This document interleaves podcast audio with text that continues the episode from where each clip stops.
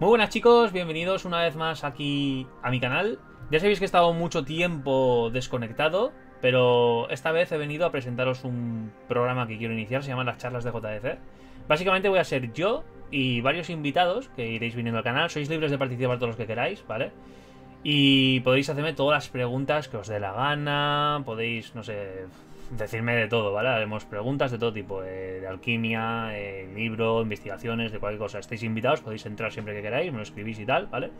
Y bueno, será haciendo esto. En este caso tenemos un invitado muy especial ahora mismo, ¿vale? Eh, este invitado es Efesto Artaban, Artaban ¿vale? ¿Puedes hablar? Creo que te están escuchando si hablas. muy buenas tardes, ¿cómo estás Jorge? ¿Todo bien? Todo muy bien. Monterrey. Perfecto, te estoy configurando el audio para que todo esté correcto, ¿vale? Si todo está correcto, eh, me, lo me, lo confirmáis, ¿vale? Espero que todo esté bien. Y, yo te escucho bastante bien. Perfecto. Sí que si te puedes girar un poquito la cámara un poquito para el lado, para que se te vea más centrado, sería hacia el otro lado, hacia el otro lado. Un poquito más.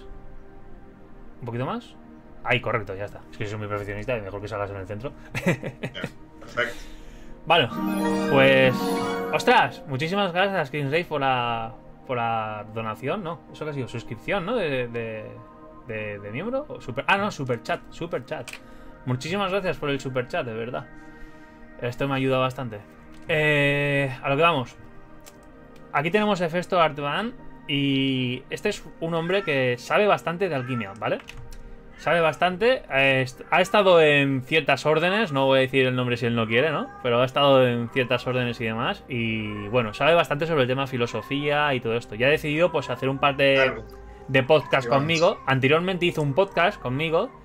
Y ahora lo que vamos a hacer es hacer varias charlas así en directo grabado. Pero también al mismo tiempo él las va a grabar y también va a tener un podcast en su de esto, ¿vale? Su podcast, eh, que lo tenéis en ¿Dónde lo, ¿Dónde lo suele subir? ¿En qué plataforma era? Pues lo tengo de base en Anchor y pues ahí ya lo subo al Spotify. Vale, en Spotify. Y se llama, ahí lo tenéis, ¿vale? Efesto Artaban, ¿vale? Es que es un lo malo, ¿vale? Podéis entrar y ahí podréis ver pues todos sus podcasts, eh, las entrevistas, todo lo que va haciendo y tal, ¿vale? Entonces, bueno, la idea es esta, crear este programa y poco a poco pues iremos haciendo más entrevistas y demás. Y bueno, podéis participar quien queráis también, ¿vale? Así haciendo entrevistas y me vais a preguntar lo que os dé la gana. Entonces, bueno, ¿qué nos cuentas? nada, nada, pues es un honor, porque estar aquí en, este, tu directo. La verdad es que eres una persona a la que yo admiro y aprecio bastante. Muchas gracias por darme la oportunidad y pues nada, pues las órdenes donde yo he estado, sin ningún problema las podemos decir.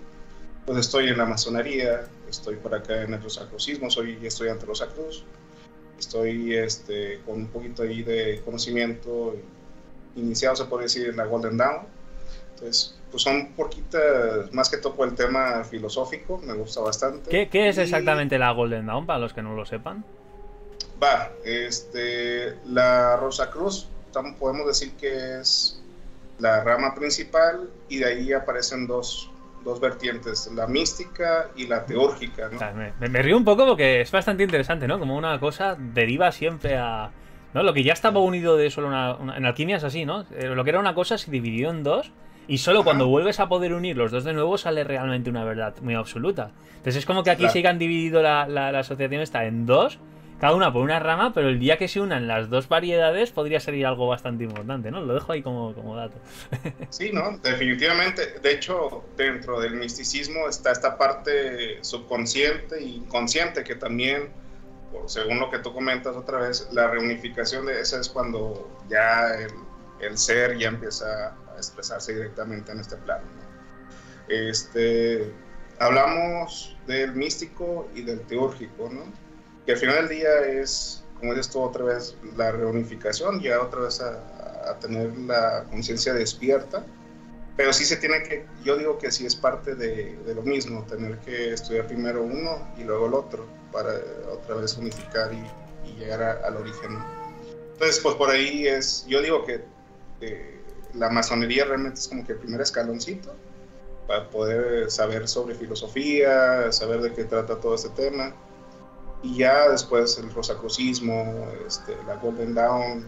¿Y qué te llevó a ti a entrar en estas órdenes y tal? Porque yo la verdad, eh, yo soy un poco anti-órdenes, ¿no? Es decir, a mí me han invitado muchas veces a participar, me han venido masones, etcétera, de alto grado y demás, ¿no? Y, y tal. Incluso tengo algunos emails, bueno, eh, aquí Jaque, un compañero, ¿no? Que es el que está haciendo moderador, eh, ha visto, ¿no? Y yo lo he enseñado y tal. incluso personas que son de la orden Illuminati de Estados Unidos, ¿vale? Importantes, grandes entidades importantes, me han contactado. Uy, una polilla. ¿Ves? Cuando hablo de estas cosas siempre vienen polillas. Total, eh, una entidad importante, ¿vale? Pero es que tengo aquí una polilla atacándome y no me deja hablar, ¿eh? Lo digo de verdad. Siempre que quiero hablar de estas cosas pasa algo que, no quieren que, diga. Todo tiene un porqué, ¿no? Exacto. Pero me contactó una persona que está dentro de la orden Illuminati, ¿vale? que ellos no los llaman Illuminati, Illuminati es el nombre comercial que nosotros conocemos, ¿vale? El nombre oficial, el nombre oficial, ¿vale? Es Illinium, ¿vale? Illinium, tal cual, ¿vale? O Lucero, ¿vale? Recordad un segundo porque Lucero tiene que ver con Lucifer, etcétera, ¿vale? Pero bueno, viene a ser un nombre en luz, ¿vale? De, significado de luz.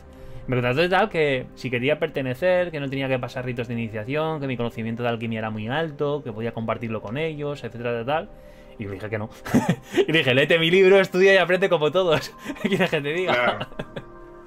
lo que pasa es que yo siento que no, no, no todo, no cualquiera tiene esa habilidad de aprender, digamos, solo. La verdad es que sí, es una habilidad como la gente que sabe tocar la guitarra que ya nace con esa habilidad.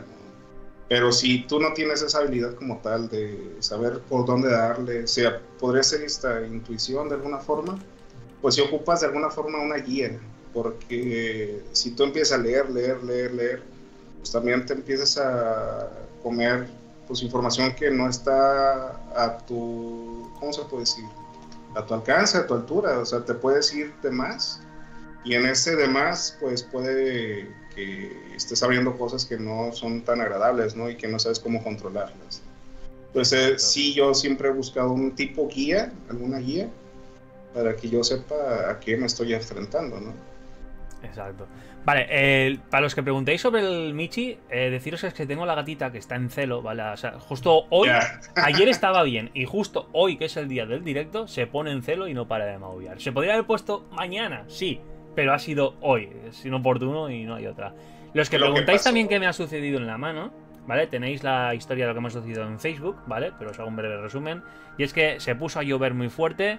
Yo no tengo otra cosa más que intentar desembozar una cosa y había una tachola en punta y directamente me seccioné el tendón. O sea, el tendón me lo he seccionado. Me tuvieron que operar de urgencia y coser el tendón. ¿Y por qué no te tomaste la piedra filosofal para curarse? las cosas no funcionan así. Esto no es, y te crece un dedo, ¿no? ¿Vale?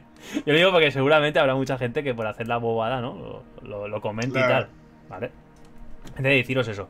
¿Vale? En, cuanto a lo que os he dicho antes del tema de los emails, ¿no? Aquí lo veis, ¿vale? Eh, me enviaron los emails y diciendo si me quería unir a la, a la orden, me quería unir a, a ello a cambio de darme información. Y dije que no, no quería.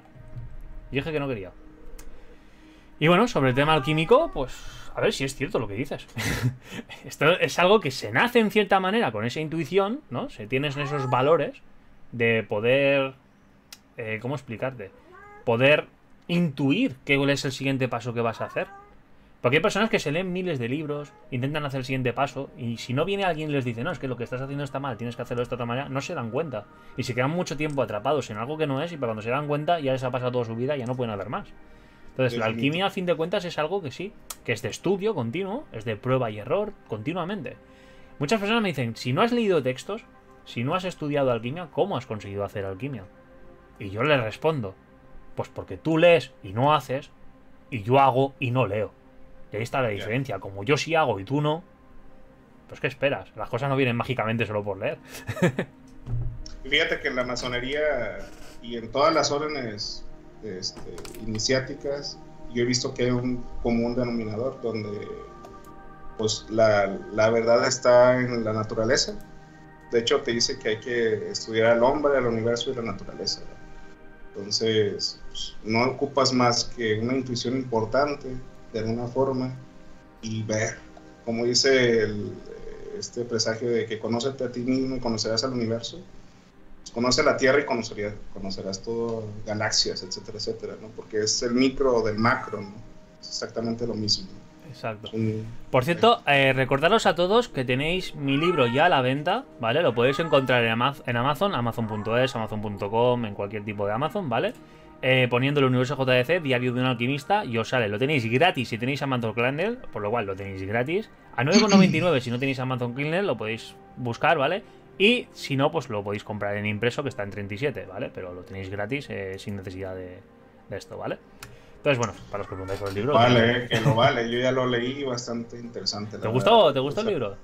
Sí, sí, sí, sí. O sea, das información bastante práctica y directa, honestamente. Yo traté de que. Yo he leído muchos libros de alquimia y tal, pero ninguno dice exactamente cuál es la materia o la somete a microscopio para mostrarla, ¿no? Y la comparativa que hago, porque yo, yo comparo la materia que veo con mis ojos en microscopio, la comparo con textos antiguos. Y digo, joder, si es que es lo mismo, es el mismo circulito rojo con sus cositas y es exactamente igual que lo que sale en los textos antiguos. No cabe duda.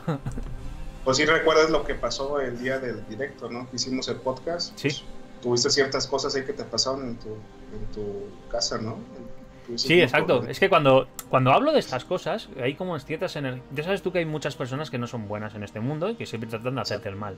Y hay gente que recurre a la magia, a la brujería, recurren a cosas raras y te terminan pasando cosas alrededor, terminan situaciones, intentas hablar de ello y como ya habéis visto, pasaba una polilla, que justamente la polilla es indicador de magia negra generalmente o de hechicería para no hablar de ciertos asuntos, ¿no? Entonces, bueno, suelen suceder cosas así, ¿no? Que siempre intentan invitar, etcétera. Por ejemplo, hubo un tiempo que yo monté una transmutación en directo en YouTube, que siempre me dicen, ¿por qué no muestras transmutaciones metálicas en YouTube? En su día lo hice, en su día, y me atropelló un camión, y casi me muero. Entonces, ¿podría volverla a jugármela de nuevo e intentarlo? Pues para eso tendría que volver a hacer otra vez la vía metálica, que nada tiene que ver con el elixir de la vida. Eso es una vía metálica que es completamente aparte, ¿vale? Y tras hacer esa vía metálica, que requiere sus riesgos, eh, vapores tóxicos y demás, es decir, te comprometes para, poder mostrar y, calmar el ego de ciertas personas que quieren verlo, que lo podrían hacer ellas y punto, porque ya se ha publicado cómo hacer, ¿vale? Etcétera. Pero bueno, podría hacerlo y tal vez. Y luego me moriré, o me matarán. Y luego todos dirán, ¡ay, qué ha pasado! Pues pues ya pasó una vez. ¿Por qué dos? Ahora, yo ya lo digo, yo me arriesgo una vez, no me tengo por qué arriesgar dos por gente que no conozco, ¿no? O sea, yo ya lo hice una vez, lo mostré, todos los que vieron ese directo, muchos de ellos están presentes aquí y lo vieron, otros pues no me conocían en ese momento, no me seguían y no lo vieron. Pero yo seguí todas las pautas, la gente me decía, oye, quita la cuchara y enséñame que no hay nada debajo, oye, mueve esto y enseña... Y yo enseñé todos los síntesis que tenía, lo enseñé todo, tal, tal, y lo publiqué todo. Luego, personas que estaban en mi contra denunciaron ese vídeo para que YouTube me lo eliminara el vídeo y YouTube me quitó el vídeo. Por suerte tenía una copia de respaldo del vídeo, pero tuve que editar la copia de respaldo para poderla volver a subir quitando esos trozos que habían denunciado ellos porque si no infringía las normas de YouTube. Tras volverla a subir, insistí varias veces de hacer todo esto y me cerraron el canal. Y me tuve que abrir este nuevo canal en el que tenía menos suscriptores y empezar de nuevo con todo para luego al tiempo volver a subir de nuevo otra vez el vídeo. O sea, una locura que hicieron para borrar toda la información y no dejar constancia de nada de lo que hice. Pero es que es así, es que es así como actúan. Cuando quieren borrar algo de la red, atacan así. Con magias, con, falsas eh, denuncias, con, atacan así. Que es lo que estamos comentando en el podcast, ¿no? Que era gente que, que vende humo, que vende pura comercial el tema, pero no te está dando la información y pues no quiere que tú también este, la desveles así como tal, ¿no? Exactamente. la verdad es que yo te, te, reconozco como tal porque pues yo tuve un problema con un familiar y directamente tú me dijiste, haz esto y lo hicimos y pues vaya, vi una mejora bastante honestamente importante en mi familiar. Entonces, una cosa es pues, lo místico, la filosofía y todo esto, y tú eres bastante práctico, lo que me, lo que me comentabas, ¿no? Una pastilla te va a funcionar por, lo que trae, ¿no? No tanto así. Es que es eso. Y nada, de verdad, yo cuando te aconsejé, ¿no? Que hace vital sobre esta persona, ¿no? Que me comentas. Yo, pues, Exacto. te dije de corazón, ¿no? Pues como... Mira, miro una vez una persona que me dice, mi marido tiene cáncer de pulmón. Y yo le dije, súbelo a la montaña, que respira oxígeno puro, haz unas pautas, haz un salmo, etcétera, etcétera, porque era lo que yo vi, ¿no? Que le podría servir. Porque es que la gente no lo entiende. Yo, yo cuando digo, yo soy alquimista, pero es que hay una diferencia entre un alquimista falso y un alquimista verdadero que lo dicen los textos. Y esa diferencia es que el alquimista original siempre va acompañado de ciertas facultades o habilidades un poco más allá de lo humano en sí, ¿no? Es decir, más intuitivas. Y hay que reconocer mi historia completa, que yo antes de publicarme en YouTube como alquimista, yo era vidente, trabajaba como vidente. salí en una revista, era número uno, he tenido montones de clientes, me he rodeado de los mejores, etcétera. Es decir, antes de ser alquimista trabajaba como vidente, porque tenía la capacidad de poder ver cosas. Y uno de los requisitos de un alquimista verdadero es justamente esa capacidad de poder ver cosas. Eso ya simplemente ya demuestra que ya vengo ya con una historia bastante interesante que me deriva al tema alquímico al final, porque es un crecimiento espiritual y al fin de cuentas te deriva, ¿vale? Pero esa diferencia, entonces, si alguien dice yo soy alquimista y no tiene una intuición previa, al menos que sea alquimista porque un maestro con intuición ya se lo ha enseñado y le ha dicho cómo hacerlo, sería difícil de que por su propia cuenta lo lograse porque ahí tiene una intuición muy grande.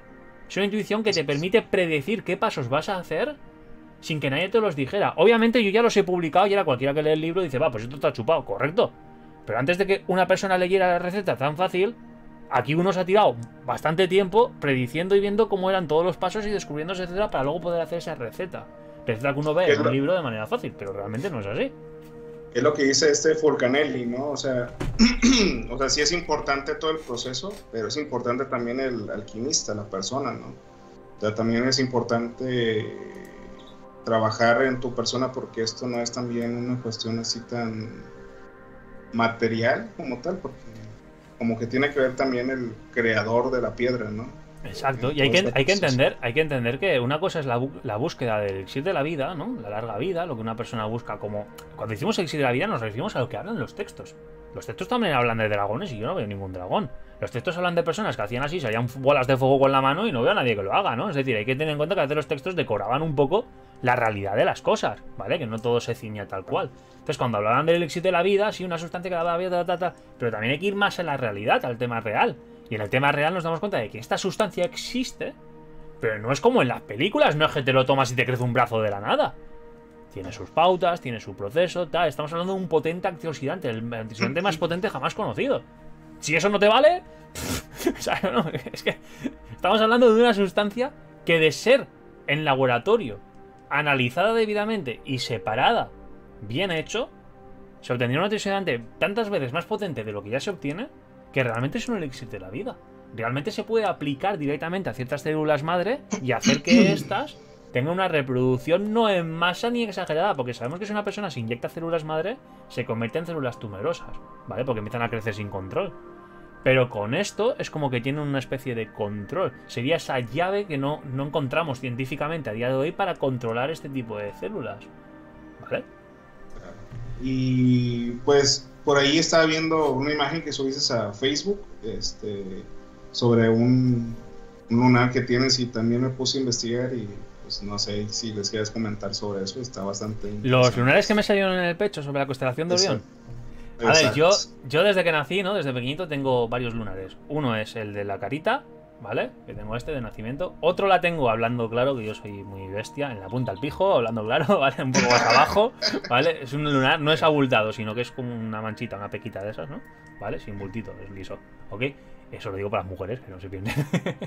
Total. Y luego tengo en la zona del pecho, tengo la constelación de Orión.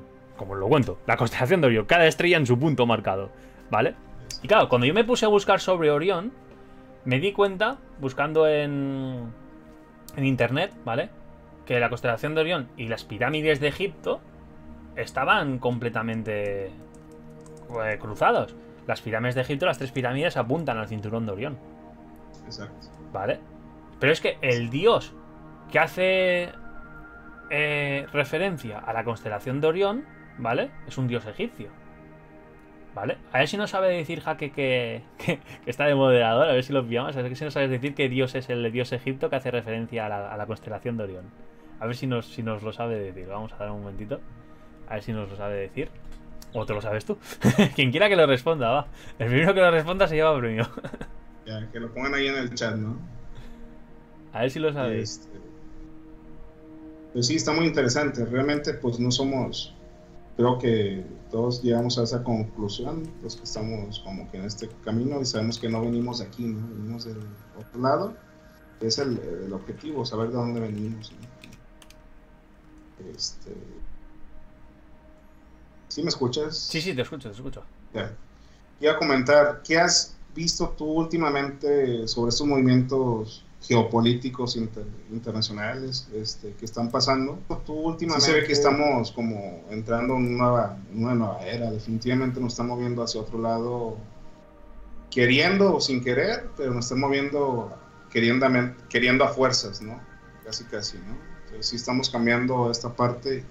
¿Y tú crees que tenga que ver con los temas, este, las eras y todo ese tema? ¿O es un tema que se está dando. Lo, tocamos ahora, lo tocamos ahora. Mira, nos, han respondido ya. Mira, chicos, lo siento mucho, habéis perdido el premio. Realmente iba a dar el premio, pero os ha adelantado el moderador. Mira que os he dado tiempo, ¿eh? Os he dado tiempo para que me pongáis cuál era el dios antes que lo pusiese el moderador. Había premio, había premio. Ya sabéis que tengo productos de Amazon porque soy Amazon Reviewer y tal, y había premio, ¿vale? Pero bueno, habéis tardado. Yo os he dado la oportunidad, ¿vale? Es Osiris, ¿vale? Osiris, conocido, conocido como Sag. ¿Vale? S-A-H, ¿vale? Como nombre general. ¿Y sabéis quién era Osiris? Osiris está pintado de color verde, con un cinturón rojo, ropa blanca, lleva los colores de la piedra, de las fases de la piedra. O sea, su vestimenta son los colores de la fase de la piedra. Además, Osiris, su propio cuerpo es de color verde en referencia a que él es la tabla esmeralda. O sea, fijaros por dónde va el tema. Y resulta que Osiris era el dios que trajo la alquimia, etcétera, etcétera. Y qué casual que en la época en la que estamos, yo, que lucho contra todas las masas y todo, publicando la alquimia y luchando defendiendo que logre el elixir, etcétera, etcétera, todo lo que defiendo, justo tengo la constelación de Osiris en el, en el lateral. O sea, es bastante vinculante cuando tú te pones a leer la historia de Osiris y lo que yo vengo predicando hoy en día y dices, ostras, hay una similitud, hay una especie de, anexo, ¿no? Bastante interesante de hace, de hace miles de años atrás a día de hoy. Es bastante interesante ese anexo. Para que la cuña apriete, ¿no? Tiene que ser el mismo. es bastante anexo. Ahora ya sí. Ahora, volviendo al tema político, sobre qué pienso sobre el tema político, cómo las grandes masas han intentado silenciar conocimientos, han intentado ocultar. Bueno, esto hay que remontarse a la historia. Eh, la iglesia con la Santa Inquisición. Cualquier vestigio de magia que hubiese eran acusados de brujería, de, de, de, de, de todo, y los quemaban vivos. Y se, o sea, se encargaron ellos mismos de erradicar todo tipo de magia o de persona que tuviese cualquier tipo de habilidad de la faz de la Tierra. O sea, los extinguieron a todos. No tuvieron suficiente con, con, con, por así decir, ¿no? Supongamos que esto ya fuese cierta. Con crucificar a Jesús y quitarnos al Salvador, básicamente, es decir, por tener que, asesinarlo y todo. Que encima, las pocas personas que estén en la faz de la Tierra que tuviesen dones o bendiciones, también las, las, han quitado. Han quitado todo lo que quedase de místico. Y si de repente apareciese alguien con superpoderes en medio de la calle, ten en cuenta que la iglesia es la primera en ir a decir ese es el anticristo. Tal cual. O sea, en ningún momento van a, va, a aparecer alguien con algún tipo de... Imagínate que era en medio de una plaza, una persona empieza a levitar y dice, hablo en nombre de Dios, el ser humano tiene que hacer las cosas bien, no sé, no sé cuándo, ejemplo, ¿no? Ya vendría la iglesia a tacharlo de anticristo. O sea, ¿qué pasa? ¿Que Dios no puede conceder de nuevo a alguien la voluntad o la divinidad para que pueda predicar la palabra? Todos son anticristos, ¿no? Por así decir. Entonces tenemos cuenta que ya directamente hay como un estigma en eso y los altos gobiernos, sobre todo mandados y movidos por el Vaticano, que a fin de cuentas...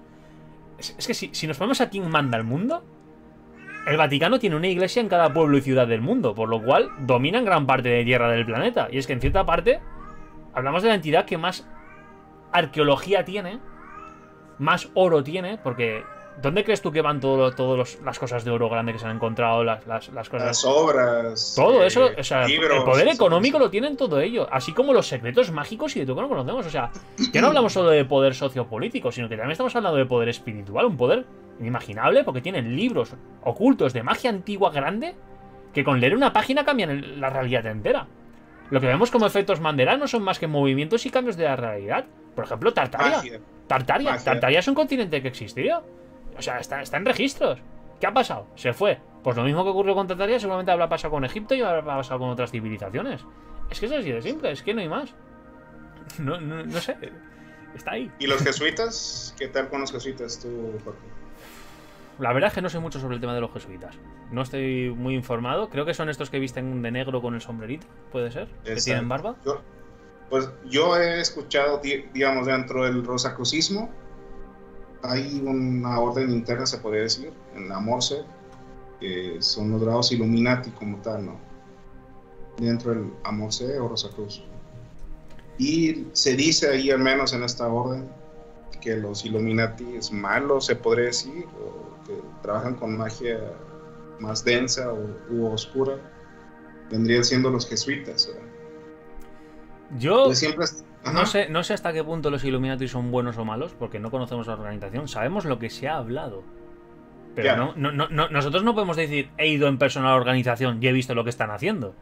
Nosotros lo, sabemos los- porque lo hemos visto en vídeos de YouTube o, o de conspiración, pero no, no, no podemos tachar algo sin verlo realmente. Yo, por ejemplo, yo siempre he pensado que, por ejemplo, los Rosacruces son malos, ¿no?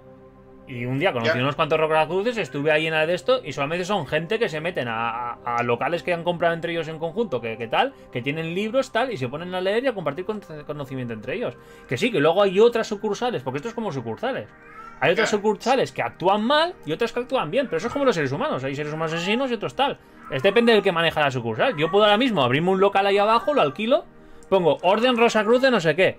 Envío al resto de órdenes de Rosacruz mi alta de Rosacruz, es decir, como que me he abierto esa orden para que conozcan que aquí hay una orden Rosacruz. Y empiezo a invitar a la gente para que sean Rosacruces. Y ya está. Y simplemente es un punto de encuentro donde la gente, pues aprende, etcétera, etcétera. Pero no es en sí el rosacrucismo como tal en general, como comentas. o sea.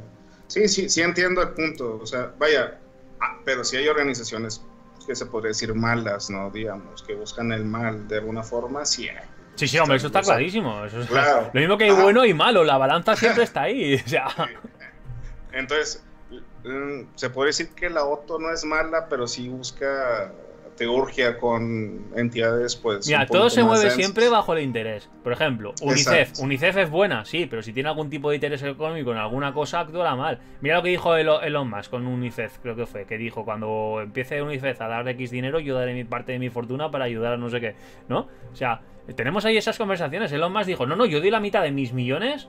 Creo que era UNICEF, creo que lo dijo, no sé si era UNICEF o, o Aldeas Unidas, no me acuerdo.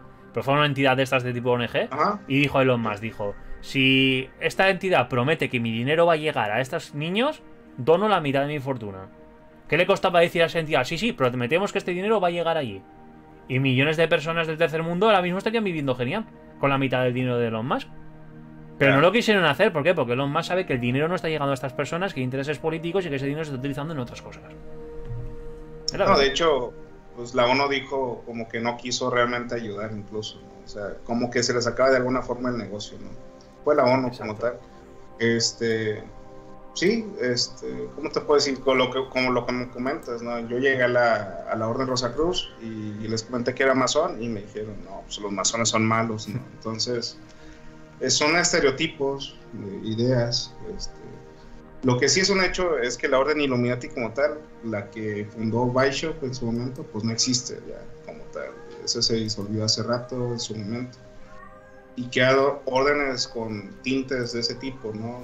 Eh, se puede decir Illuminati, pues significa iluminado. Y hay órdenes que se adjudican ser iluminados, ¿no? La orden Rosacruz tiene grados que se llaman Vale. iluminados, ta, ta, ta, ta. Nos comentan que fue la ONU, lo de, lo de Exacto. Elon Musk fue la ONU, ¿vale? Me he equivocado yo. Exacto. Sé que era una organización, no sé cuál, pero fue la ONU, ¿vale? Que Elon Musk le dijo, ofrezco la mitad de mi fortuna si la ONU, ¿vale? Eh, aseguraba que esta- este dinero llegaría a estas personas. Y no pudo asegurar. O sea, imaginaros, no pudo asegurar que el dinero llegaba. Y si no, y si a la ONU rechaza esta oferta, ¿qué estará haciendo con el dinero de todos los millones de contribuyentes? ¿Qué está pasando? No, si no puede asegurar hasta- que va a llegar. Hasta tengo entendido que este Elon Musk dijo, ¿sabes qué? Ahí está el dinero y la ONU dijo, no, no, no, no espérame, ¿no? va a ser muy difícil como saber cómo, comentas tú, cómo administrarlo. ¿no? Exacto. Entonces, pues, realmente no es que no puedan, sino es que no se quiere solucionar los problemas, porque el, el que haya un caos es el negocio como tal. Exacto. Chicos, comentaros que podéis hacer preguntas en el chat, ¿vale? Cualquier pregunta que hagáis en el chat la responderemos y demás. Así que aprovechar, hacer preguntas de lo que queráis, de alquimia, de todo lo que queráis, ¿vale? Porque luego me preguntéis en privado y no os respondo. Y ahora es cuando podéis preguntar, ¿vale? Porque yo en privado no puedo estar respondiendo 300.000 privados de todos porque no tendría tiempo para nada. Aprovechad en los directos y me hacéis preguntas y yo os respondo, ¿vale? O sea, es el momento adecuado de empezar a, a responder todo. Y nada, volviendo al tema, volviendo al tema alquímico. ¿Vale? Tú que te has leído mi libro. ¿Vale? Tú que has leído mi- Sí. Me hace ilusión, ¿no? Hablar con alguien que ha leído mi libro, porque yo soy muy, muy puntual, me gusta hacer las cosas lo más bien que puedo, dentro de lo que puedo y, y sé hacer, ¿no? Porque al fin de cuentas cuesta, ¿no? Pero de esto, de esto, ¿qué, ¿qué contras pondrías al libro? Porque sí, hemos hablado de las cosas buenas, me gustaría saber lo malo, ¿no? Es decir, te, te quedaste con ganas de saber algo más. Sé honesto, sé honesto, quiero que seas honesto, no, no me hagas la pelota, ¿vale? O sea, si hay algo que no te guste, si tú notas que faltaba más información, si notas que faltaba cualquier cosa, me dices, pues un día hago otro libro por lo que fuera en un futuro, pues tocar esos matices. O sea, Pues realmente, pues está bastante bien. Este, lo único, como una persona que me gusta, como que se ganen las cosas las personas, pues que no fuera tan directo.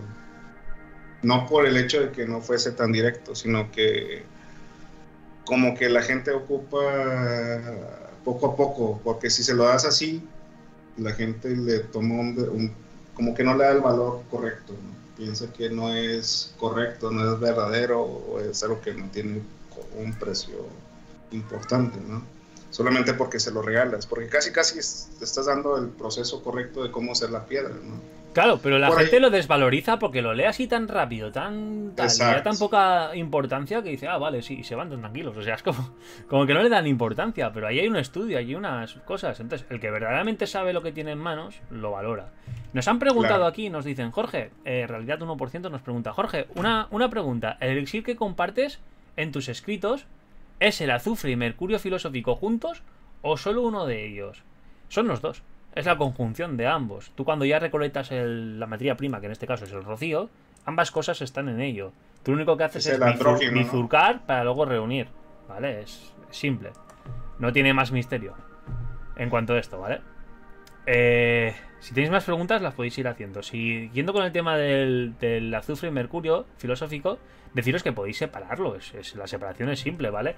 Cuando vosotros separáis el cuerpo del líquido y el líquido lo evaporáis en forma gaseosa, ese gaseoso es uno de ellos y la parte de corpórea es otro de ellos. No os digo cuál para dejaros a vosotros un poquito el juego de saber cuál es el mercurio y el azufre, ¿vale? Es, es obvio, es obvio, ¿vale? Pero os dejo a vosotros para que, para que juguéis un poquito, porque como bien dice aquí el compañero, es que os dicen todo y luego no lo valoráis. Pues ahora, ahora no lo digo todo, ahora me, me callo un poquito. Oye, Jorge, ¿sabes? ¿Tú has hecho homúnculos? Eso sí, no, no tengo el dato tan, tan A ver, yo creo que el tema de homúnculos no es real en el tema que se ha hecho hoy en día mostrar o hablar o estos fake news que hay en todas las, las Claro. redes sociales y más. Eso es un falso, ¿vale? Si existen los homúnculos, puede ser, no lo sé. Yo nunca he hecho uno. Yo nunca he hecho uno. Sí, una vez, una vez, me salió algo raro, ¿vale? Pero eso era porque había putrefacción ahí y esa putrefacción pues tomó forma pues de, de- de algo, pero que no se movía, ¿no? Es decir, había como una especie de masa de algo que era vivo, pero orgánico, vivo orgánico. Estamos hablando, no vivo de, de, de celular, de, de, de individuo. Movimiento. Exacto, no, no como un ser individual, ¿no? Sino más que nada celular, ¿vale? Pero eso es por la putrefacción, que ahí dentro pues, se forman cosas que, que tal. Si podemos llamar eso homúnculo, bueno. Pero yo, lo que es un homúnculo que me diga hola papá, yo lo siento, pero nunca he hecho eso. ¿Tú crees que hubiera sido algo un poquito más filosófico o realmente no ahorita no estás como en ese, en ese camino ahorita buscando sobre ese tema? Dime de nuevo, ¿no te he oído bien? O sea, ¿tú crees que los tratados de homúnculos en su momento pues, no es como que algo físico, sino un poquito más filosófico, un tipo egregor? No lo sé, vez- no lo sé, es que tampoco me he puesto a probarlo. Yo no me he puesto a sacar mi propio, hablando claro, mi propio esperma para meterlo en un bote con no sé qué y no sé cuánto y probar qué sale de ahí. No lo he Que hecho. no tiene un sentido, no, no, no tiene un No he hecho. también. No, A ver, un- científicamente, científicamente, podría ser si en el bote hubiese el líquido de mantenimiento de esperma, es decir, para que el esperma esté vivo, no se muera, un fluido interesante, una temperatura adecuada para que no se muera, insertas un óvulo de mujer para que sea fecundado por los espermas que hay dentro, entonces se empezaría a crear un embrión, porque esto ya se está haciendo científicamente, siempre y cuando las condiciones sean correctas. Ahí entonces se crearía un embrión. Ahora, ese embrión saldría malforme porque como le has metido tantas cosas extras ahí dentro que no tendrían que estar, etcétera, etcétera, pues te saldría como una especie de ser humano deforme al que han querido llamar homúnculo. Pues po- podría ser posible. Y como veían ese bicho ahí raro, ese feto bebé y tal, le dijeron, no, no, un homúnculo. Y lo único que ha sucedido es que ha sido una especie de, de embarazo in vitro ahí en, en un bote, ¿no? Vale. Hombre, Jaque, muchísimas gracias por ser miembro. De verdad, muchísimas gracias. Gracias por unirte. Como mola la musiquita, ¿eh?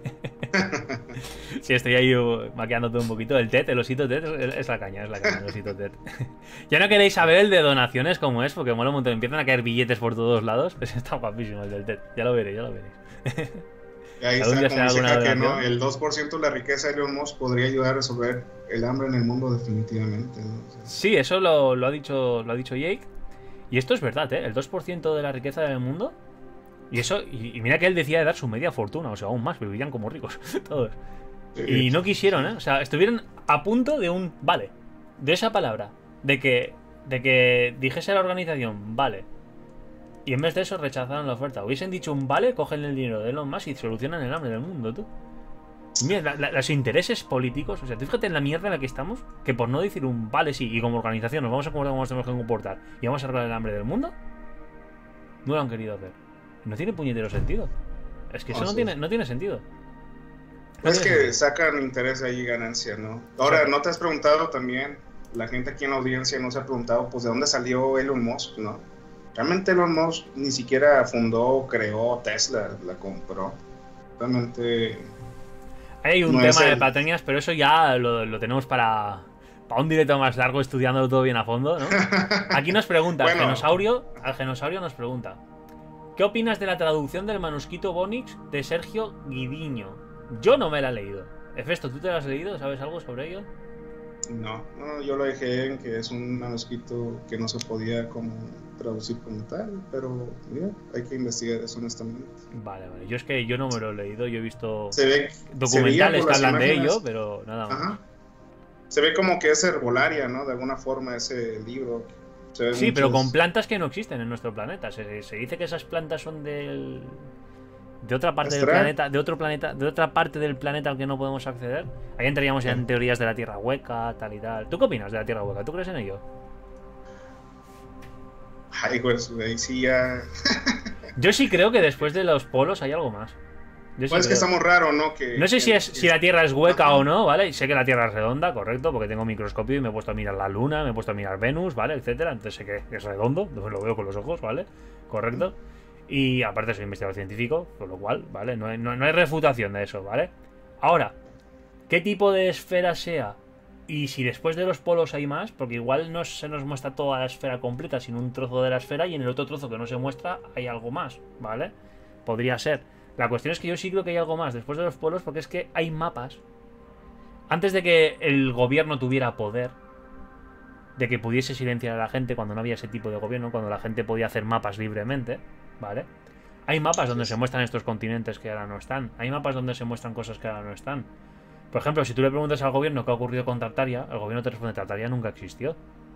Pero los datos de registros de Tartaria están ahí. Se han encontrado objetos antiguos de la Gran Tartaria que ponen grabado Gran Tartaria. Lo pone grabado. Anillos que ponen grabado Gran Tartaria. Espadas que tienen grabadas Gran Tartaria. ¿Y qué han hecho con esos objetos? Han desaparecido. Conforme los ar- arqueólogos lo han encontrado, han desaparecido. Por lo cual se sabe que hay un interés de élite que oculta esos registros. O sea, es obvio que hay tierras que no conocemos y que están ahí, pero que las ocultan y no quieren acceder. Es que es así. Que seguramente sea donde viven todos estos grandes que controlan al resto del planeta. Es como si esta ¿Dónde parte estamos? fuese una granja y fuera de la granja está la casita súper chula con las tierras grandes, ¿no? Esas tierras gigantescas de, de- de- de- ¿no? Sí, básicamente, ¿no? Sí. Hay cuenta que, pues, ¿dónde quedaron los egipcios? De repente desaparecieron. ¿Dónde quedaron los aztecas? ¿Dónde quedaron los...? Este... Hay grandes civilizaciones, los atlantes. La verdad es que yo sí creo firmemente que existieron los atlantes, ¿no? Este... Como que hay algo que de repente se arrasa todo el, la, la cultura, la historia y las personas, ¿no? O sea, y yo creo que hay algo medio raro. Vamos a dejarlo en raro, ¿no? Daniel Guzmán pregunta. Hola Jorge, ¿qué enseñanza obtienes al hacer el elixir de la vida? Puf. Fea preguntita, ¿eh? Explícale el universo en unas palabras. Vamos a ver, muchas.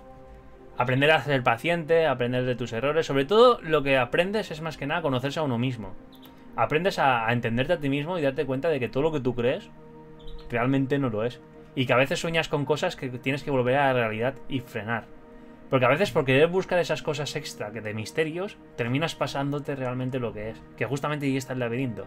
Si nos conciencia de que la piedra tiene que tener unas particulares, tiene que tener unas cosas, tiene que tener unas tal, y pasas de ella, de largo, porque dices, eso no puede ser, porque eso no hace todo lo que se ha hablado.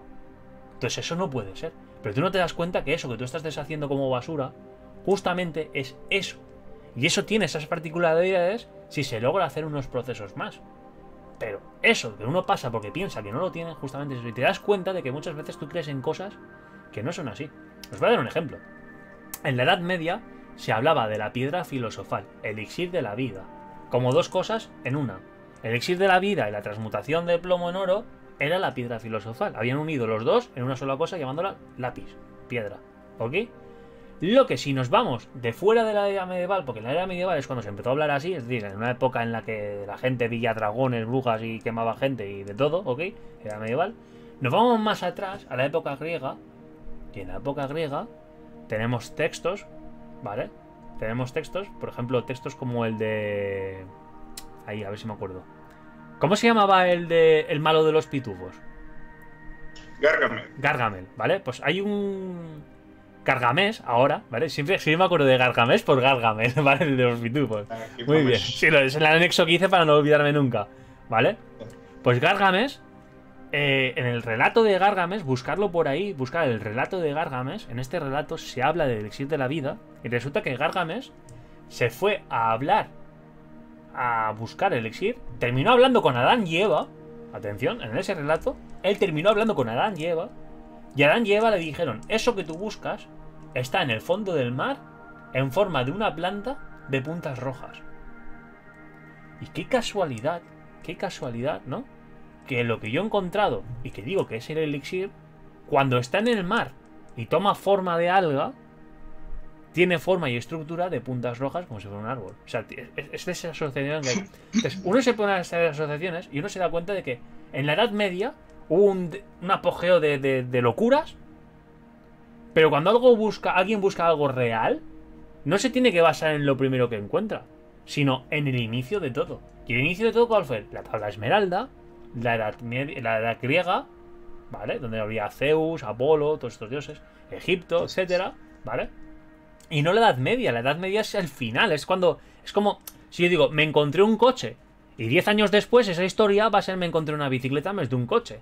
Es decir, no podemos hacer caso a lo que se nos está diciendo miles de años después. Es decir, no podemos hacer caso a lo que leemos de la Edad Media, sino a lo que había antes de ello, que es el inicio de todo. Y a lo que había antes de ello se hablaba de un elixir que era el elixir de la vida. No se hablaba de transmutación de plomo en oro. Se hablaba de un elixir de la vida, de la inmortalidad y de la larga vida. No se hablaba de plomo en oro. Eso apareció en la codicia de la Edad Media, cuando el ser humano empezó a utilizar el oro como moneda, empezó a es decir, empezó... Ok, pero antes el oro no tenía valor para el ser humano como tal, es decir, era ganado, te cambio una cabra por tu mujer, te cambio no sé qué por no sé cuánto, es decir, era, era así, no había una moneda, digamos, basada en oro, ¿no? Entonces, en la Media que aparece esa codicia es cuando empezamos a hablar de la transmutación, empezamos a hablar del oro, empezamos a hablar de tal, tal, y añadir virtudes a algo que realmente no es así. ¿Que es cierto que se ha logrado la transmutación del plomo en oro vía alquímica? Sí, pero con una vía que no tiene absolutamente nada que ver con el elixir de la vida. Y es aquí donde yo vengo, donde cuando tú aprendes todo esto a la hora de ponerte a hacer la piedra, te das cuenta de cómo el ser humano tiende a enajenarse mentalmente, tiende a crear ilusiones de cosas, a crear leyendas, a crear mitos, a que todo lo que tú pensabas que podría ser no lo es, te topas contra un muro, contra un espejo y dices, hostia, ¿y ahora cómo salgo yo a la gente a decirle esto encima? Porque la gente está concienciada a creer una cosa y de repente tengo que venir yo aquí a decir a que todos creen en algo que no es. Entonces, es en plan, es complicado, por eso todos los alquimistas cuando logran y saben la verdad, prefieren irse que tener que enfrentarse a las masas a decirle, estáis todos equivocados. es que es así, porque es, es meterse contra una multitud y cuando la multitud está concienciada en algo, es El muy sistema. difícil cambiarles la opinión. Sí, o sea, es, es ir contra el sistema básicamente que te quiere... Pues hay cuenta que, no sé si te has dado cuenta que la gente que es filosófica, que le gusta buscar, aprender de ese tipo de cosas, pues la misma sociedad te empieza como que a ver de, de diferente forma. Tienes que saber cómo, pues camuflaje, camuflarte, ¿no? De alguna forma tratar de tener esas mismas ideas, pero realmente es que llega un momento en el que pues hablar de fútbol ya no es importante para ti, hablar de las canciones del momento, de las artistas, de los artistas. Es algo banal que ni siquiera te genera un, deseo importante. Exactamente. Y tienes que buscar algo que te llene realmente, ¿no? Algo pues, que va un poquito más espiritualmente hablando en ese aspecto. Exacto. Mira, por aquí nos preguntan, si lo quieres responder tú, te dejo.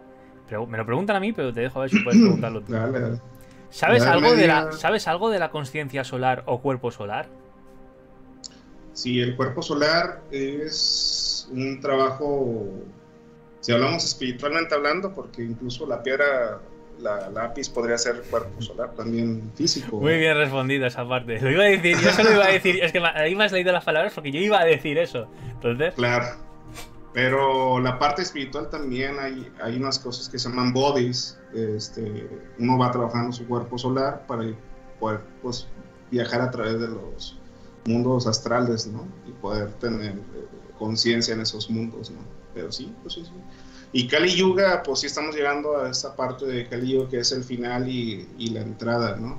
De hecho, por ahí estábamos en un ritual este, masónico de solsticio donde nos, pues, se habla mucho de la parte del dios Janos, que es el dios de las dos cabezas, de la entrada y salida, este, pues, January de enero. Y pues es eso, Kali Yuga estamos entrando en un momento donde hay pues bastante movimiento, caos, oscuridad, destrucción, para que podamos llegar a esa parte, digamos, macrocósmica que es solar, que es la construcción o la venida de, Dios de alguna forma, ¿no? Que viene siendo la iluminación de todo el mundo, ¿no?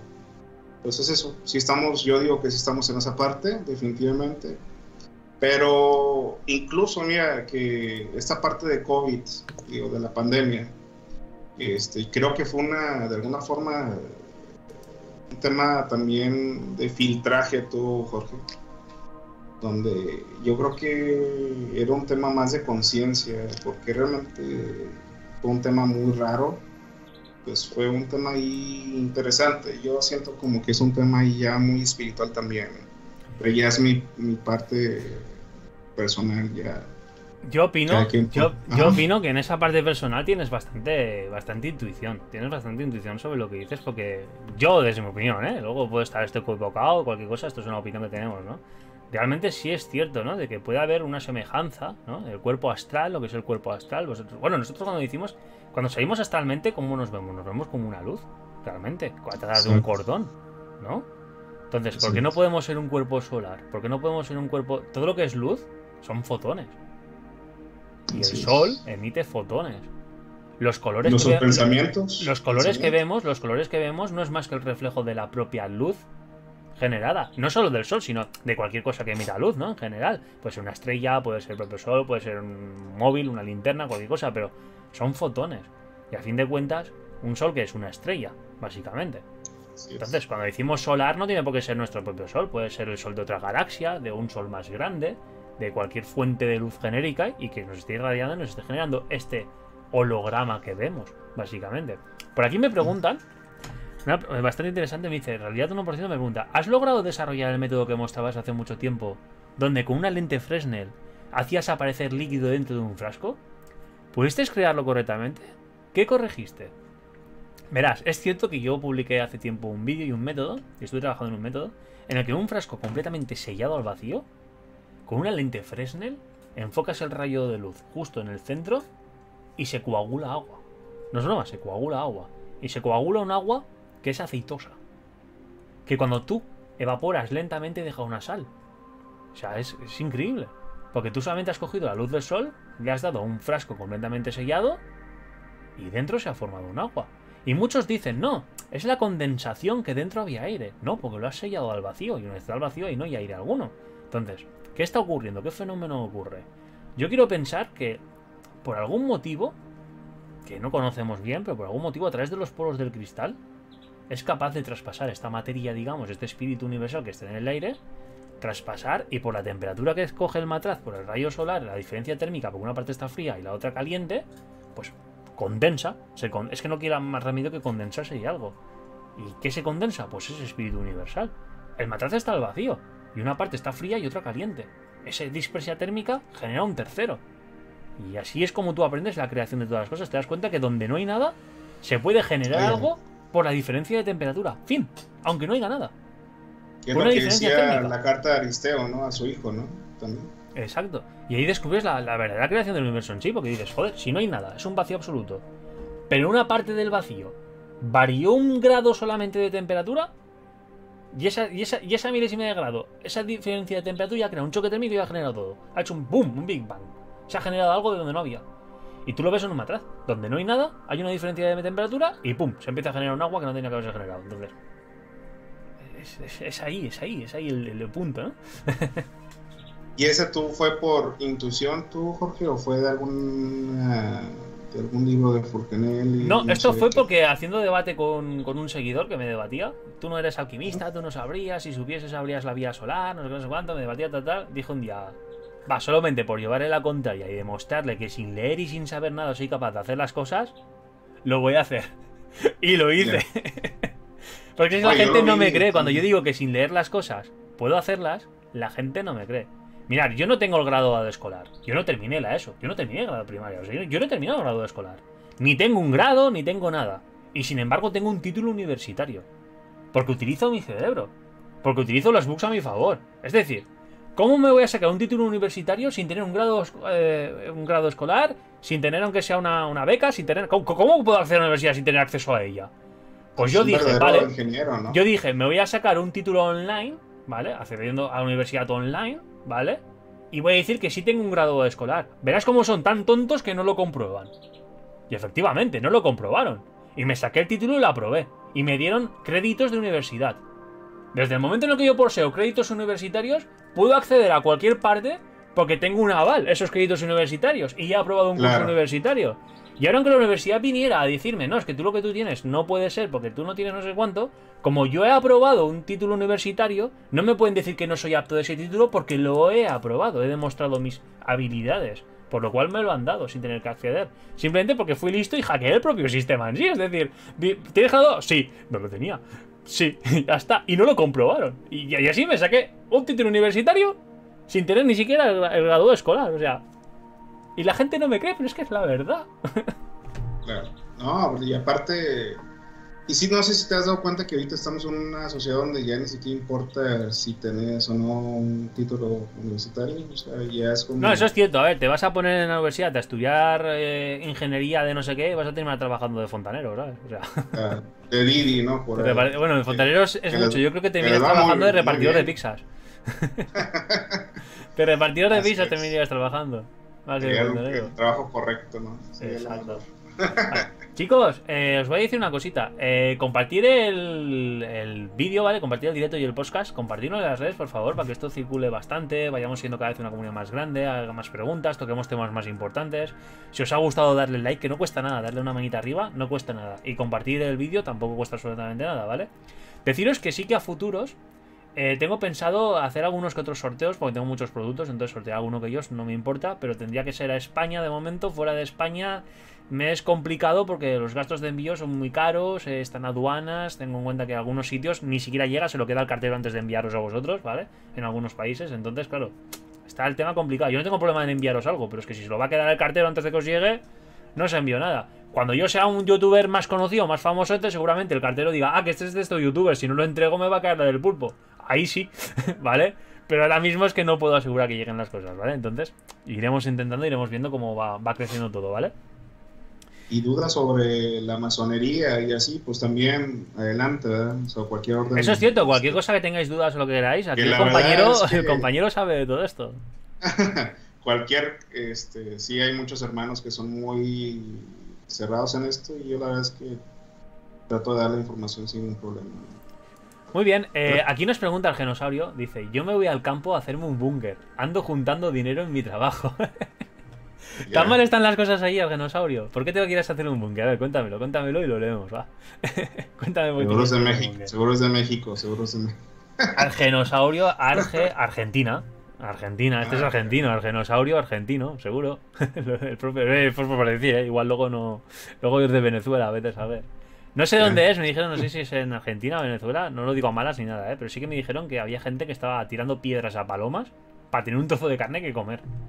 Me lo decían, Sí, ¿eh? se está, se está Me lo estaban diciendo, no sé si es verdad o me tomaron el pelo, pero me dijeron eso, que había gente que estaba apedreando palomas para coger un cacho de carne y comer, porque si no, no, no tenían, no tenían carne. Jorge, acá en Monterrey no tenemos agua. De ¿eh? Argentina. Te digo, se está batallando, ¿eh? Monterrey. ¿Os cuesta tener agua en Monterrey? Sí, sí, sí. No está, Pero es que estas son cosas que yo no entiendo, ¿ves? Vamos a ver. Si hoy en día tener agua no es tan complicado, es decir, a nivel gubernamental, ¿vale? Porque, vamos a ver, ya han inventado montones de máquinas que deshumidifican el aire y convierten en agua. Que sí, que es un agua que no tiene nutrientes, pero eso se, eso se, se cambia pasándola por unas piedras y, con, y los nutrientes. Ya esta maquinaria, Mm. esta tecnología se está llevando al desierto para tener agua en el desierto. El problema es que no hay presupuesto para ello, pero vamos, que lo que roba un político ese dinero que roba un político se podría perfectamente salvar un país con ese dinero, ¿no? Es decir, que si las cosas se hiciesen bien. El, el problema es que hay intereses.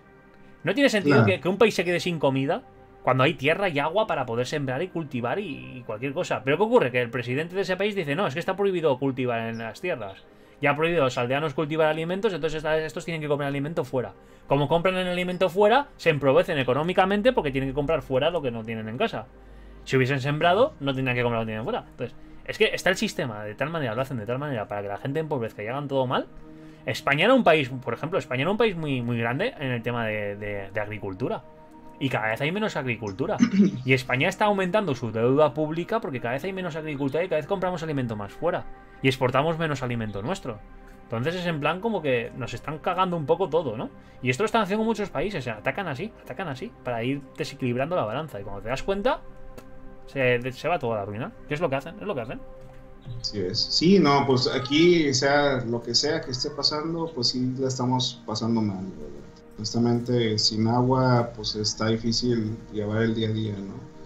Entonces, nos aperturan el agua a las 4 de la mañana y como a las 2 de la tarde ya no hay, pues, más que un chorro, ¿no? Muy poquita agua aquí en Por aquí nos dice ZZ97100, nos dice, hola, buenas noches, ¿podéis hablar de los Rosacruces? Un abrazo. Bueno, hemos hablado antes de los Rosacruces, pero si queda algo por añadir, ¿es esto? ¿Crees que queda algo por añadir? El tema de los Rosacruces, alguna cosita. Pues yo honestamente sugiero que todos los que quieren llegar a ser Rosacruces, pues primero pasan por la masonería, que siento que es un, un escalafón inicial, digamos, de todo este tema, y lleguen al menos hasta el grado tercero de maestro, rosa- de maestro masón, y después busquen la Morse, que es la más, como digamos, más comercial en este aspecto. Y me gusta la parte comercial en ese aspecto porque tiene sus monografías que te va diciendo qué hacer poco a poco. Y sí es, sí es importante que sepas más o menos de qué va la parte ritualística, ¿no? Y todo esto, para eso es importante la masonería. Y después la, la rosacrucismo, pues sí es un tema más místico, o sea, sí ya tienes eh, encuentros con situaciones pues fuera de lo común y es un poco más meditativo, es introspección, buscar a- al ser dentro de uno mismo y, y es buscar entrar a esa parte Es bastante de crecimiento espiritual, ¿no? Por lo que hablas. Sí, sí, sí, sí, sí, sí, es bastante, es un tema espiritual bastante importante. Te digo, llega un momento, vaya, yo he estado con hermanos masones de grado 33 internacionales, estoy en asociaciones masónicas este, internacionales y yo no he sentido eso que sentí con un señor de 80 años, una señora de, de 77 años que están sentados al ladito de mí. En Logia Rosacruz se siente una energía importante. Como que tienen un Este- poder, ¿no? Una sabiduría. Se un- siente, algo, uno, ¿no? que, uno que tiene, tú, tú comprenderás tú- que tú tienes esa, también esa parte este, mística, eh, esa, ¿cómo se puede decir? Sensación de, de que cuando algo va bien o algo va mal, uno siente cuando hay algo importante al lado de uno, ¿no? Y es lo que se siente en esas logias, cuando te sientes como una señora llegando. Ujú. Vale, mira, Arturo Fain Ortiz Ortiz nos pregunta: Hola Jorge, ¿nos puedes decir por qué en tu libro no incluyes nada en cuanto al horno o al atanor? Bueno, eso es simple. Como ya he dicho, yo he experimentado muchas vías diferentes. He experimentado el mutus liber, he experimentado la vía de la pirita, he experimentado muchas vías diferentes. Todas con el ámbito de investigación, para descubrir si son reales o falsas. Muchas de ellas me han llevado a cosas y otras no me han llevado absolutamente nada. Y luego tengo mi propia vía, mi propia investigación propia, fuera de textos, fuera de cosas, fuera de vías recomendadas, fuera de todo.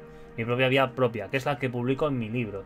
Como mi libro es mi vía propia, no tiene nada que ver con el resto de vías. Entonces, vas a ver que ahí no aparece nada de otras vías, porque obviamente no sigue los, los, patrones de, de Latanor, no sigue los patrones de los hornos, no sigue los patrones de Espagírico, no sigue... O sea, es una vía que yo he dado poco a poco tras la investigación científica, ¿vale? Es así de simple. Entonces, no he hablado de ello porque no es necesario utilizarlo. Que en una vía digan tienes que coger pirita y sal y ponerlo en un material, no significa que yo para hacer la piedra real tenga que hacer eso. No tiene por qué, porque eso es una vía de un texto que yo no sigo. Yo tengo mi propia forma de trabajar, que es la que yo descubrí tras arduo esfuerzo de practicar, hacer, rehacer, investigación científica. Tengo que decir que también tuve colaboración con un laboratorio italiano que me ayudó bastante a la hora de hacer diagnósticos pruebas para identificar qué era la materia, tal, tal, ¿no? El propio laboratorio se sorprendió bastante al ver que la materia, eh, yo le envié la materia, ¿no? En el frasco, y un día era una cosa, y a la semana siguiente, cuando fueron a hacer las, comprobaciones, era otra.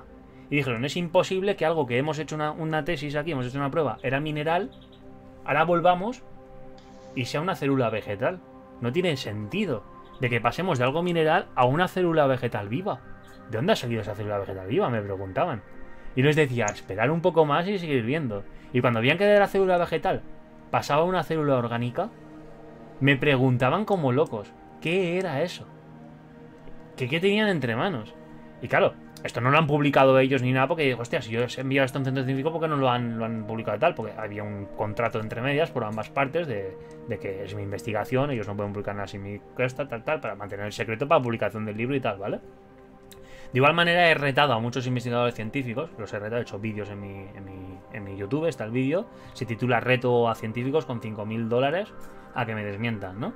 Y yo no tengo problemas en mostrar esto bajo laboratorios públicamente, o sea, no hay ningún problema, ¿vale? Y sigo, sigo con la esperanza, porque eso lo que va a hacer es darme crédito y que de una vez reconozcan que he hecho un descubrimiento bastante importante. Y es que cómo la materia puede transmutar de una cosa a otra.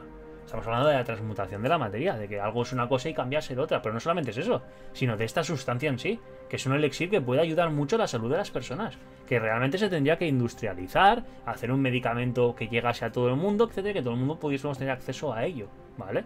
Sería lo suyo. Entonces, todo el mundo podríamos tomar este medicamento y mejorar nuestra calidad de vida. Estamos hablando de que recupera la misión en personas ancianas, en que eh, ataca las células tumorosas del factor alfa, ¿vale? Eh, y no me acuerdo qué más eh, en fin, un montón de cosas, ¿vale? Así no lo voy a todo, pero un poco de cosas resumidas. También porque tengo poca memoria y no me acuerdo de todo, pero bastante resumido. Entonces es por eso que en el libro vais a ver mi vía auténtica, o sea, mi trabajo, que nada tiene que ver con las otras cosas que he publicado, que simplemente son el probar otras vías para ver si funcionaban, nada más, con los resultados de ello. Es la diferencia que tenéis que tener en cuenta en cuanto a esto. Vale, eh, por aquí Argenosaurio nos dice...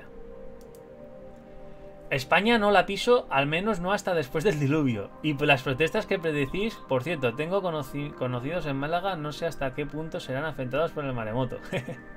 Esto es porque llevo mucho tiempo diciendo que va a haber un tsunami en España. Llevo mucho tiempo diciéndolo antes de que lo dijesen los eh, mucha gente, etcétera, etcétera. Y nadie me creía cuando decía. Y ahora ya empezaron hace unos cuantos años a decir los científicos, a decir los televisores y tal, que iba a haber un tsunami y demás. Sigo esperando, ¿no? a ver cuándo suceda. Ojalá nunca suceda. Porque yo vivo al lado de la playa, ¿no? es que yo vivo al lado de la playa, entonces ojalá que nunca suceda, ¿no? ¿Tuviste ese, una tipo de intuición de ese aspecto, Jorge? Dime. ¿Tuviste una intuición sobre el maremoto? Sí, tuve un sueño, tuve un sueño premonitorio. Creo que eso lo comento en el libro. Eso. No, me acuerdo bien, lo comento en el libro así levemente, no me acuerdo bien, pero creo que lo comento. Nos pregunta ZZ97100, nos comenta sobre Levis Armor. ¿Podrías comentar algo, por favor? Muchas gracias. claro. Yo no sé quién es, si nuestro invitado lo conoce. sí, Spencer Lewis es el fundador de la Orden Amor, bueno, de la Asociación Amorce, de la Escuela Rosacruz. Pues sí, es una persona que unificó y hizo, ¿cómo se puede decir? Estandarizó los grados, ¿no? Y puso ciertos conocimientos por grados, ¿no? Sí, sí, sí. Pues es, es el iniciador de la Amorce y pues él anteriormente ya tenía ciertos conocimientos de la Rosacruz, mística principalmente. Ya veo. Chicos, recordaros a todos que vamos a intentar todos los sábados o domingos, cuando podamos uno de esos dos días, ¿vale? Intentaremos hacer el directo con las charlas de JDC, ¿vale? Nuestro invitado estará muchas veces, que él pueda, ¿vale? Pero estáis invitados también muchas más personas que queréis a participar en la propia charla. Podemos hacer charlas de dos, de tres, lo que queráis. Debatir, discutir, ¿vale? Lo que queráis, ¿vale? Esto son charlas y es para que podamos hablar entre nosotros y aprender entre todos.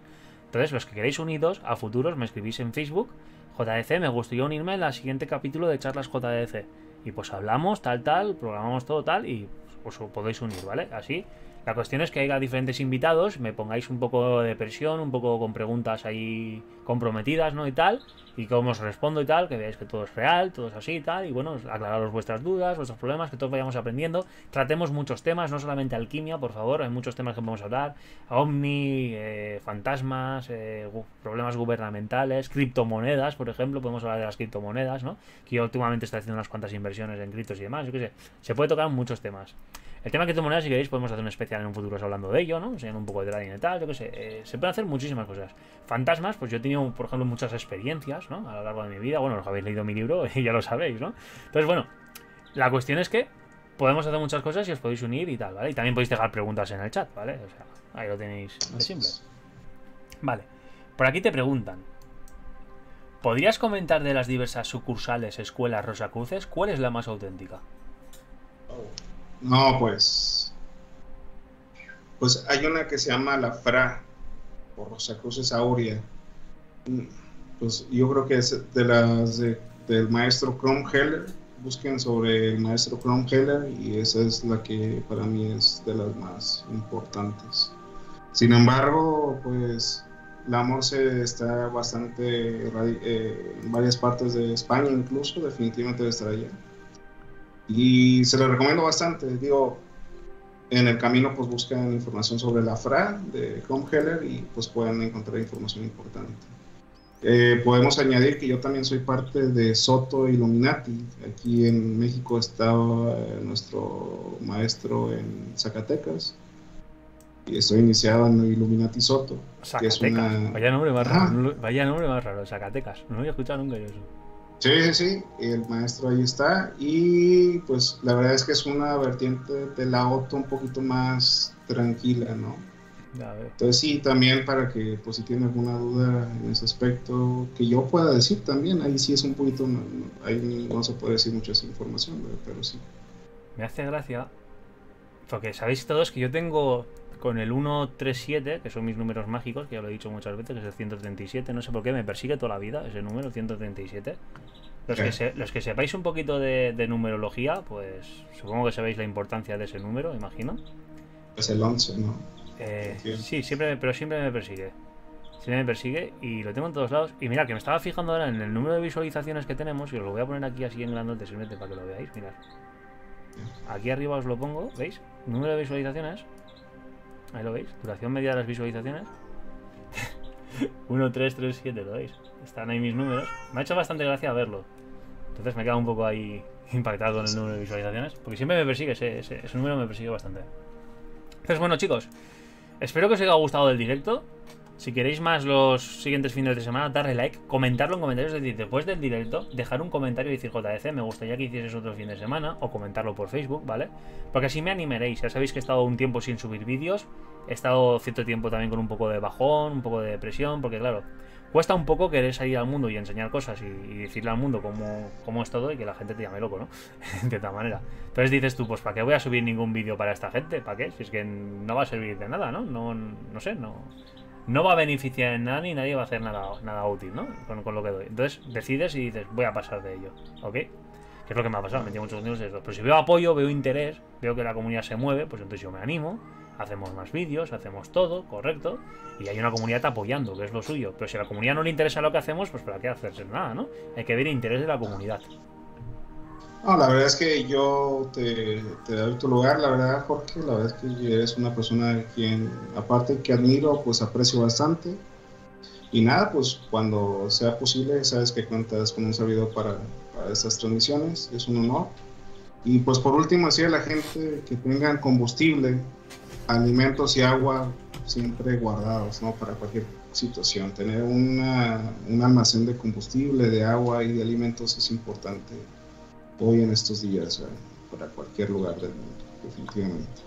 Pues nada, pues muchas gracias Jorge y aquí estamos al lado. Muchas gracias a todos ahí en la audiencia. Pues nada chicos, nos vemos en próximos vídeos, ¿vale? espero vuestro apoyo si de verdad queréis que sigamos haciendo charlas, ¿vale? Eh, y nada, nos vemos. Hasta la próxima. Hasta luego.